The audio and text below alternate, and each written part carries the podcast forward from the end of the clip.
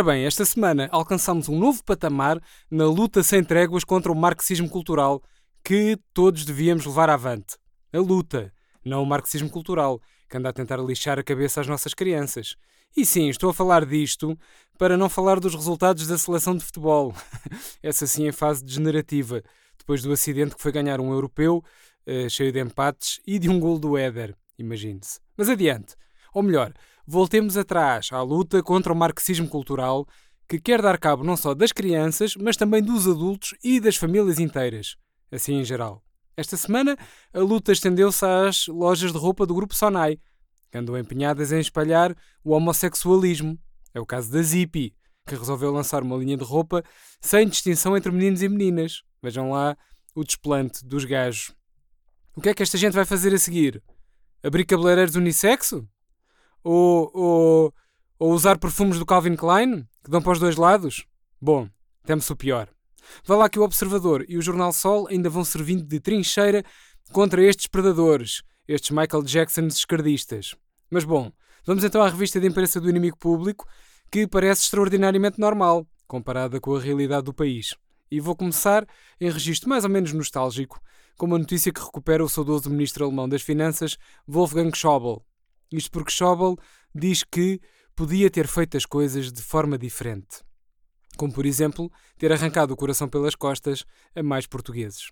O antigo ministro alemão e português e grego das finanças, Wolfgang Schäuble, admitiu que o chicote da austeridade foi um bocadinho excessivo no auge da crise, mas lembra que os contribuintes portugueses ainda devem ter ficado cheios de guita, porque continuam felizes da vida a resgatar bancos e almoçam e jantam todos os dias. E imagine-se, um ou outro Tuga até manteve os dois rins. Se soubesse o que sei hoje, tinha dito ao Pedro, ao Paulo e ao Aníbal para arrancarem o coração pelas costas a mais reformados e funcionários públicos, ao Vitor Schobel, que trabalha atualmente num. Uh, como é que eu hei de dizer? Um, num clube, snack bar de sadomasoquismo, em que é mestre de cerimónias uh, na parte do sado. Podes tirar o homem das serviços financeiras, mas não tiras as serviços financeiras do homem. Bom, uh, vá, vou ter mesmo de falar sobre as exibições da seleção, porque a notícia que tenho aqui agora na manga fala sobre o melhor do mundo, em termos de hat-tricks e fugas ao fisco. Estou a referir naturalmente ao nosso Cristiano, e a caixa que eu quis trazer fala em pólvora seca, porque o CR7 engravidou outra vez a Georgina, mas só de um filho, e não de gêmeos. Portanto, a pólvora seca de Cristiano Ronaldo na seleção alastrou-se à sua vida pessoal. O craque engravidou a namorada, como faz todas as semanas, mas desta vez não conseguiu um hat-trick, eh, nem um hat-dick, mas apenas um único bebê. Despeitada com esta notícia. Despeitada com esta notícia, a dona Dolores Aveiro foi dizer para o Facebook que a Georgina é estéril e devia casar com um agricultor.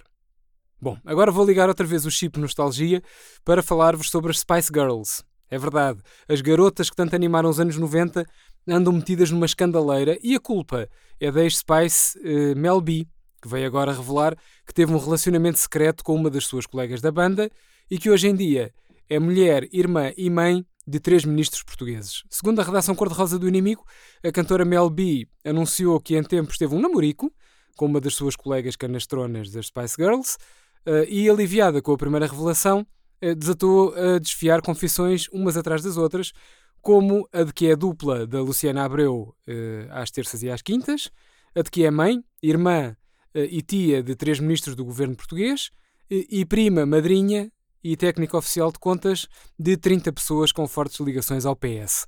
Também é a malandra da Melby que põe amaciador nas carinas dos cavalos da Madonna.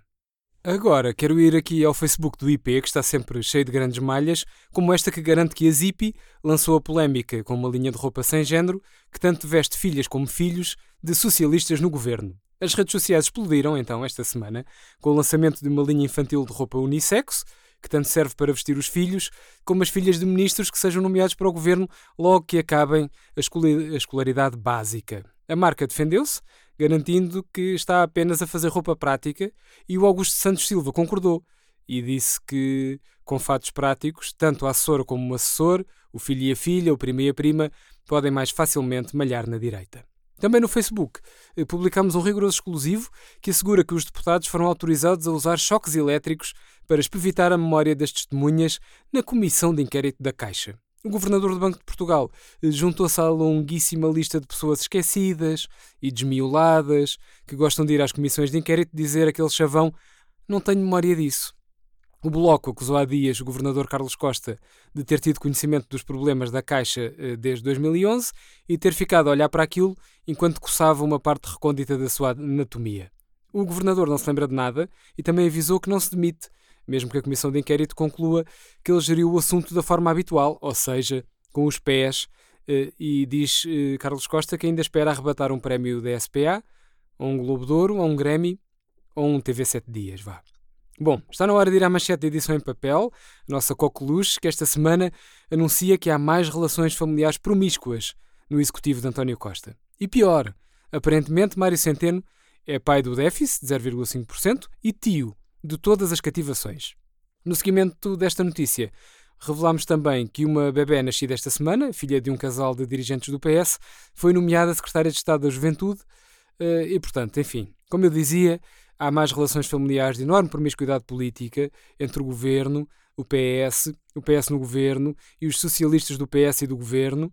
Eh, e, portanto, é o Mário Centeno que é pai do déficit, é o Mário Centeno que é tio de todas as cativações e que ainda é primo imigrado em França dos cortes no investimento.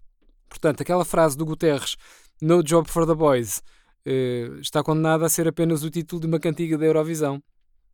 Coisa que revolta, aliás, a sobrinha eh, de Carlos César, a quem Carlos César sacou um emprego. A sobrinha veio queixar-se ao IP e disse que era intolerável o nível de endogamia política a que chegou o PS. Já segundo Santana Lopes, o Rui Rio também tentou levar 30 familiares para cargos no PSD, mas entretanto percebeu que eles fugiram todos para a Aliança.